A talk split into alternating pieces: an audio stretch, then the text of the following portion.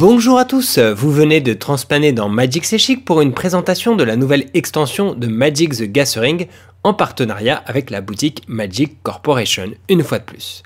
Les avant-premières de ce set auront lieu du 16 au 22 juillet, avant la sortie officielle le 23. Mais Quentin, qu'est-ce que c'est que ce set au juste?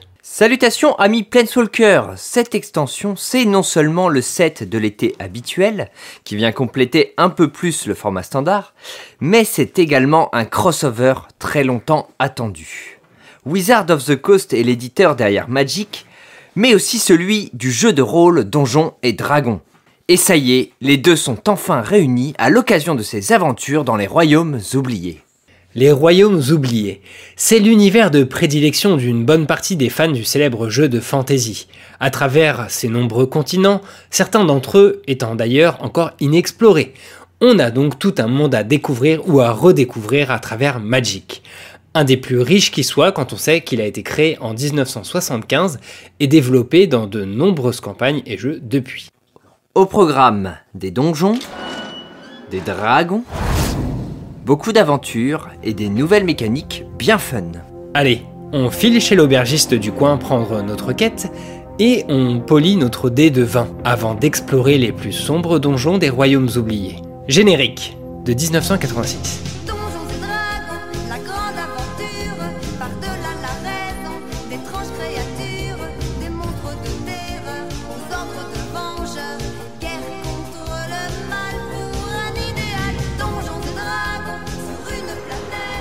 Bienvenue chers aventuriers, j'espère que cette chanson de la série animée Donjons et Dragons qui passait sur le club Dorothée vous a ambiancé.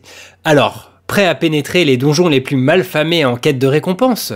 Car c'est exactement ce que nous propose la nouvelle mécanique Star de ce set. Certaines cartes vous proposent en effet de vous aventurer dans des donjons, comme ce Nadar légendaire. À chaque fois qu'il arrive sur le champ de bataille ou qu'il attaque en tant que 3-3 vigilance pour 3 ou bien le plus sain du nouveau Planeswalker, Eliwick Gradchambar, qui a dû bien se faire chambrer à l'école avec un nom pareil. Tu m'étonnes. Et quand vous vous aventurez pour la première fois de la partie dans un donjon, vous choisissez en fait parmi un des trois donjons qui sont disponibles dans ce set. Et vous mettez un petit curseur sur le premier niveau, celui tout en haut de la carte. Pour cet exemple, on vous montre un des plus simples, la tombe de l'annihilation. Le nom fait peur, mais vous inquiétez pas. Cette aventure va très bien se passer pas. Vous appliquez donc l'effet inscrit sur chaque partie du donjon dans laquelle vous venez de pénétrer. Ici, la première est l'entrée piégée, faisant perdre à chaque joueur un point de vie.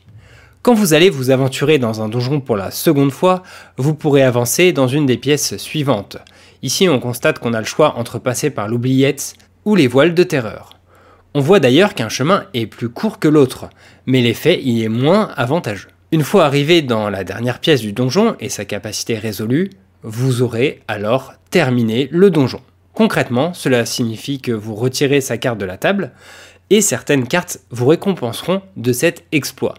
Si on revient à notre cher Raphaël Nadar, il confère plus un plus un à nos autres créatures tant que l'on a terminé un donjon durant cette partie. Si vous vous aventurez dans un donjon juste après en avoir terminé un, eh bien, c'est reparti dans un des trois. Oui, vous pouvez même choisir de refaire le même. Les cartes de donjon ne sont pas des cartes à inclure dans votre deck ou votre side. Dès que vous en avez besoin, vous allez les mettre dans un coin de la table avec leurs petits marqueurs, un peu comme lorsqu'on sortait les cartes aventure d'Eldrain. Comme on le disait, il y a donc deux autres donjons possibles. La mine oubliée de Fancreux n'offre pas de raccourci mais plus de choix au fil de la progression. Idem pour le donjon du mage d'aimant, mais plus long lui car le dernier effet est quand même de piocher trois cartes qu'on révèle. On peut ensuite lancer l'une d'elles sans payer son coup de mana. Quand on doit s'aventurer dans un donjon, on choisit lequel, comme bon nous semble, les trois sont à disposition pour ça. Et une fois dans une pièce de donjon, on est courageux, hein, et on ne peut pas revenir en arrière, ni s'aventurer en parallèle dans un autre donjon. Vient ensuite un nouveau sous-type d'enchantement, les classes. Car c'est ça, le jeu de rôle, c'est choisir sa classe et gagner de l'expérience. C'est un peu le même principe que la mécanique montée de niveau vue sur Zendikar, mais ici sur des enchantements. Au début, il coûte généralement peu cher, avec un petit bonus. Prenons la classe guerrier en Boros qui coûte 2 et qui commence par un effet d'arrivée en jeu. En l'occurrence, on tutorise un équipement, rien que ça. On peut payez ensuite 3 pour le faire passer au niveau suivant, mais seulement à vitesse de rituel. On gagne cette fois un effet statique, nos coûts d'équipement coûtent 2 de moins à activer. Enfin, le niveau 3, à 5 mana, dit quand une créature que l'on contrôle attaque, on peut forcer une bête adverse à la bloquer. Certaines classes, comme le paladin, n'offrent que des effets statiques, et il faut savoir qu'ils se cumulent. Un niveau ne vient pas en remplacer un autre. Vous retrouverez aussi plusieurs mots-clés avant une myriade de capacités différentes sur certaines créatures. Ils ne sont là que pour le temps d'une carte, car ils sont des termes faisant référence à leur capacité dans Donjons et Dragons. Il y a néanmoins un qui revient plusieurs fois sur certaines bêtes. C'est la tactique de meute.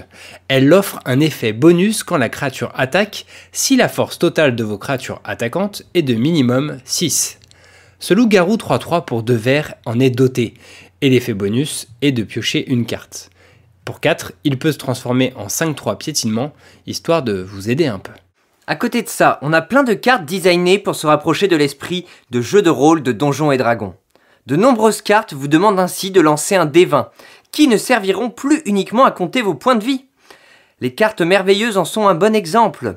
On parle pas des cartes magiques là, mais d'un artefact légendaire appelé ainsi. Petite précision concernant les D20, nos D20 habituels de points de vie ont des chiffres qui se suivent sur les différentes phases du dé. Il y a aussi des dés, euh, qui sont les dés habituels utilisés dans les jeux de rôle, euh, type Donjons et Dragons, où les chiffres sont totalement mélangés pour aider à un peu plus de hasard, parce que ces dés ont parfois un peu plus de mal à rouler. À côté de ça, plusieurs cartes vous demanderont de faire un choix selon la situation de jeu, dans le plus pur esprit des dilemmes présentés par certains malicieux maîtres de jeu. Vous l'aurez compris, cette extension se veut plus légère que d'habitude et promet une expérience de jeu vraiment à part, mais indéniablement sous le signe du fun, que l'on soit très familier de Donjons et Dragons ou pas, voire même de Magic. Si on est bien évidemment un cran en dessous du power level d'un moderne Horizon 2, il y a des cartes qui méritent vraiment votre attention, et on va s'attarder dessus. Alors, on commence du côté des Planeswalkers. On a déjà croisé un chaleureux barde elfique au détour d'un donjon. À ses côtés, on trouve le mage bleu Morden Kainen, pour piocher ou pondre des chiens illusions. C'est d'ailleurs un personnage qui a été créé en référence au créateur de Donjons et Dragons. Le célèbre Gary Gigax. On a aussi le grand maître des fleurs. Il a l'air pisse comme ça, mais peut trouver une place dans certains jeux aggro en neutralisant une créa adverse ou en appelant euh, ses copains les moines. Mais on a aussi la moins lol reine araignée, Lolt. Cet arpenteur noir à 5 arrive avec 4 marqueurs, mais peut néanmoins en gagner avec son statique. 1 pour chaque créature sous notre contrôle qui meurt. Son 0 fait piocher une carte et perdre un point de vie.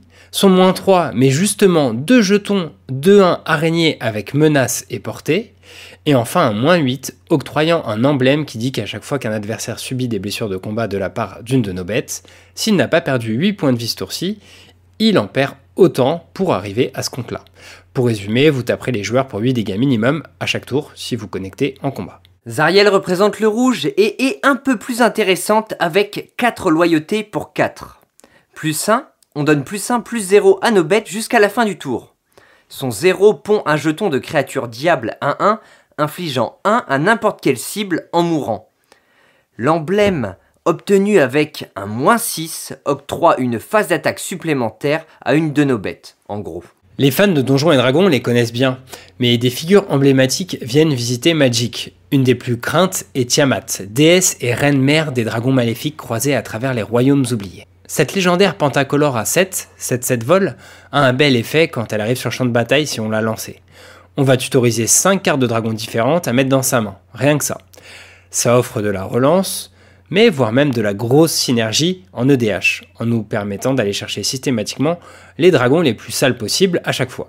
Le potentiel combo est là, avec un petit foot chain euh, ou alors un effet type Nexus de masque bois, afin que toutes nos créatures et les combos qui y sont affiliés soient draconisés et tutorisables juste avec notre commandant. Bref, un général pour lequel on ne sait plus vraiment où donner de la tête. Mais on a d'ailleurs un dragon légendaire mythique dans chaque couleur. Le bleu rappellera l'excellent Ojutai à certains. Le vert fait que lorsque vos bêtes connectent, on obtient un trésor. D'ailleurs, une fois n'est pas coutume, c'est une créature verte qui a le vol. On s'attarde un peu plus sur Glassmore. Pour 4, dont 2 blancs, 4-3 vol, vigilance. Quand il meurt, Il laisse derrière un jeton d'équipement légendaire, avec un coût d'équipement de 2. La créature équipée gagnera plus 2 plus 0 et la possibilité d'engager une créature adverse en attaquant. Merci Glassmore pour ce cadeau, on se souviendra de toi pendant longtemps. Du côté du noir, on trouve Noirmort le Dracoliche. 5-2 pour 4, flash et vol arrivant sur le champ de bataille engagé. On peut lancer ce zombie et dragon depuis notre cimetière sur une créature qui ne s'appelle pas Noirmort et morte ce tour-ci. En même temps, qui s'appelle comme ça par toi, sérieux? Reste le rouge 6-6 vol célérité pour 6, ne pouvant être contrecarré et gagnant plus 1 plus 0 pour chaque mana rouge que l'on dépense de cette manière. C'est fort, et si on arrive à monter sa force à 20, il blaste une cible à distance pour 20 dégâts. Bref, bah, il n'est pas content. Côté fan service, on continue euh, avec le célèbre tyranneuil Xanatar, le sympathique Volo, hein, bien connu des fans de Baldur's Gate, et l'elfe ranger Drist Dourden, accompagné de son félin Gwenillard. Désolé aux fans pour la prononciation. Ça fait du body pour 5, hein, en tout cas. Oswald Torviolon, lui, est un artificier de 2 qui, en rituel, vous fera payer un blanc, l'engager et sacrifier un artefact pour aller en chercher un autre, coûtant un de plus dans sa bibliothèque et le mettre directement en jeu. Un vrai gnome de gestation. Le démon noir et rouge Orcus a déjà un joli body de 5-3 vol piétinement pour 4. Sauf qu'on peut aussi payer X en plus de son coût pour se rajouter un petit effet bonus à son arrivée en jeu. Moins X moins X à toutes les autres bêtes et on perd X points de vie. Ou alors animer des créatures de son cimetière dont le coût total vaut X et leur donner la célérité.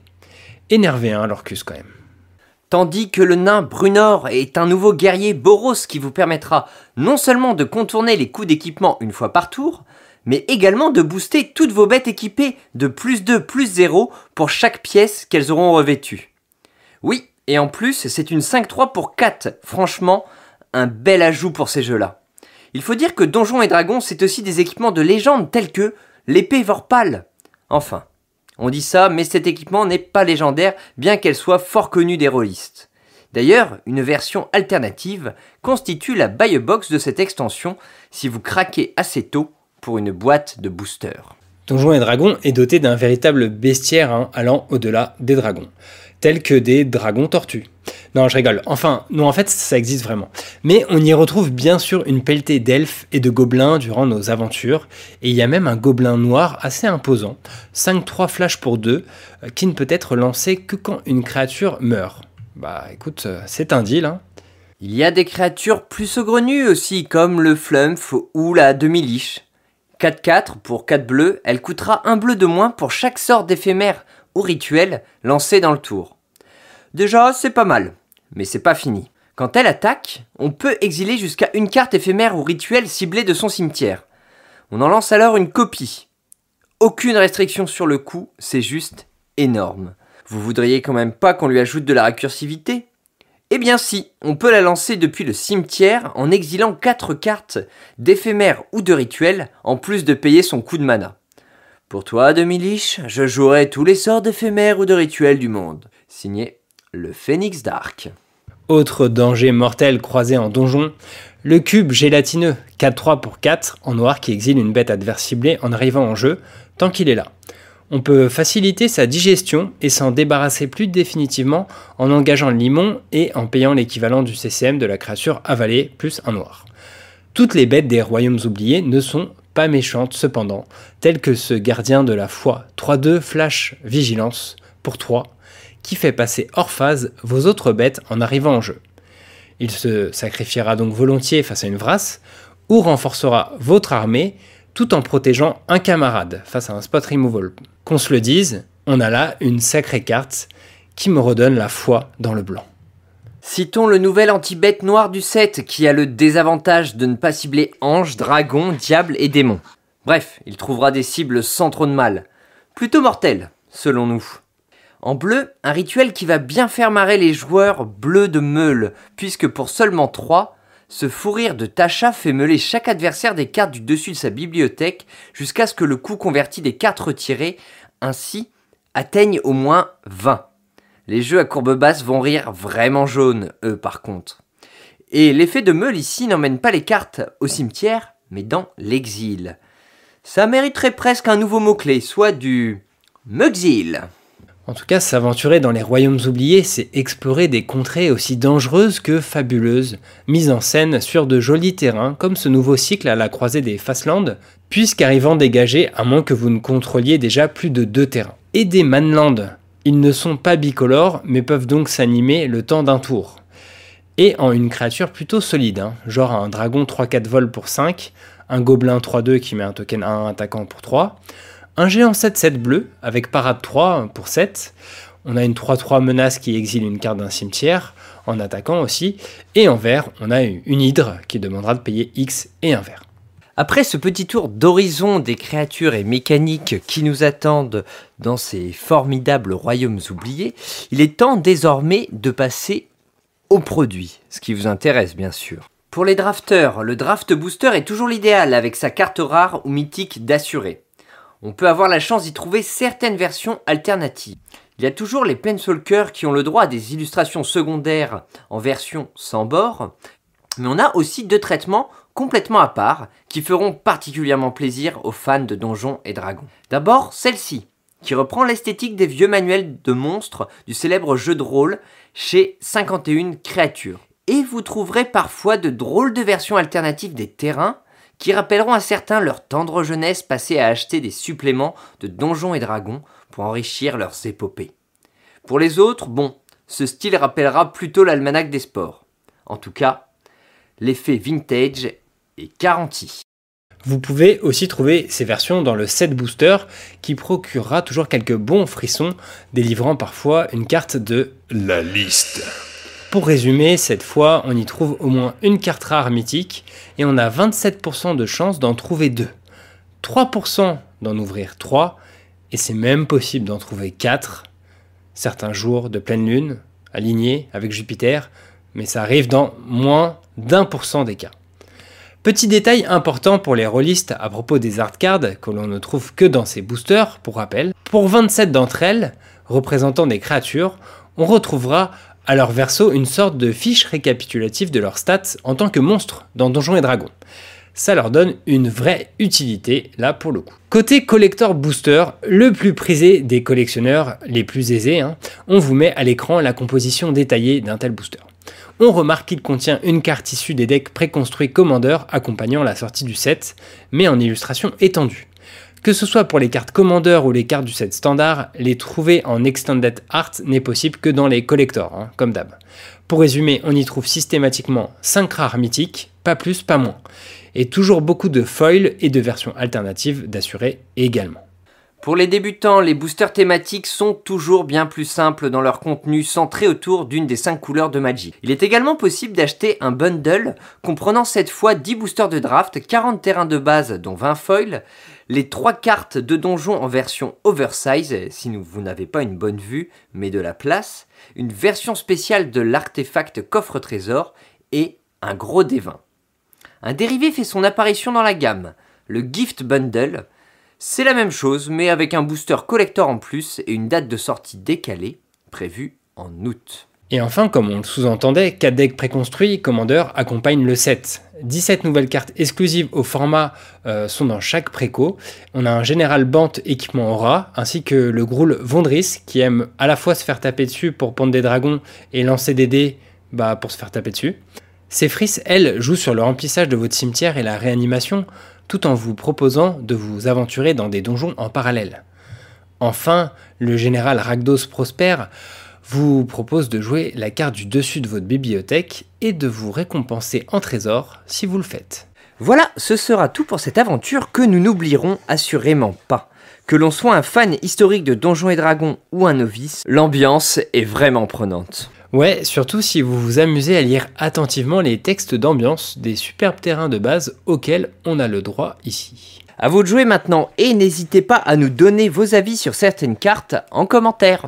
Ou même euh, aux références à Donjons et Dragons que nous pourrions retrouver ici si jamais vous êtes un grand expert du jeu. En tout cas, du jeu, on vous souhaite un très bon euh, cet été avec euh, le retour euh, du jeu papier. Profitez-en et amusez-vous bien avec cette belle extension mélangeant Magic et Donjons et Dragons pour la première fois. Beaucoup de fun en perspective. Sur ce, merci de nous avoir écoutés. N'hésitez pas à vous ruer chez Magic Corporation pour commander tous ces produits. Et à très bientôt pour de nouvelles aventures, pas que dans les royaumes oubliés Surtout qu'à la rentrée, nous retournons sur le set gothique d'Inistrad. Et d'ici là, bon voyage entre les éternités aveugles.